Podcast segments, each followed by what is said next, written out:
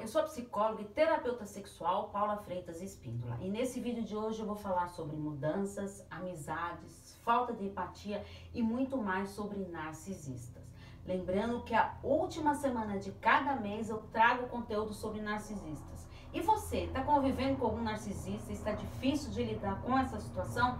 Então estou à disposição para os atendimentos. É só enviar uma mensagem no meu WhatsApp no 11 98313 2371. Então vamos para as perguntinhas de hoje sobre narcisistas. Primeira pergunta. Alguém que separou e depois de muito tempo voltou, dará certo? A pessoa de fato melhora os comportamentos abusivos ou deve seguir acreditando que nunca mudará? Geralmente, pessoas narcisistas, elas não têm nenhuma vontade ou interesse em mudar. Embora as tendências narcisistas tendem naturalmente a diminuir com a idade, mas é claro que isso não é uma regra. Isso tem a ver com o nível e grau do narcisismo, ou se tem apenas traços narcisistas. Quanto menor for o grau narcisista, maior será a chance de aceitar a psicoterapia para lidar com essas questões mas terá que perceber que existe dificuldade para assim poder encarar. Mas o maior problema é que não admitem as suas vulnerabilidades. Então avalie se vale a pena reatar uma relação em que você sofreu com tantas atitudes abusivas.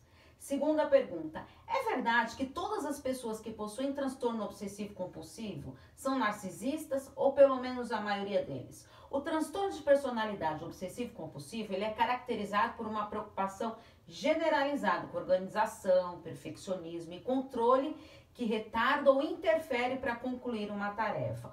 Já o transtorno de personalidade narcisista, ele é caracterizado por um padrão generalizado de grandiosidade, necessidades de adulação e falta de empatia.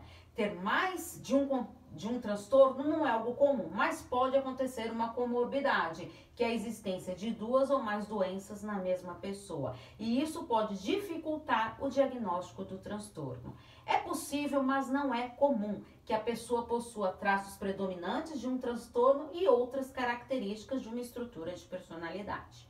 Terceira pergunta: o narcisista ele é doente ou é uma pessoa má mesma? O transtorno de personalidade narcisista é um dos vários tipos de transtornos de personalidade e é também uma condição mental em que a pessoa ela tem um grande senso de importância, uma grande necessidade de atenção, adora ser admirado excessivamente, vive relações conturbadas e falta de empatia pelos outros. Não se pode deixar de dizer que por trás desse tipo de personalidade existe uma baixa autoestima mascarada através dessa grande confiança.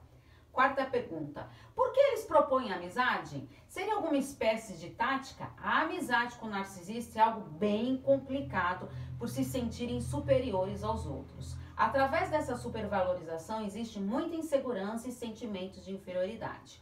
O narcisista ele quer sempre ser admirado e não gosta de críticas. E quando isso acontece, ele pode demonstrar o seu desconforto através de reações explosivas, de raiva e agressividade.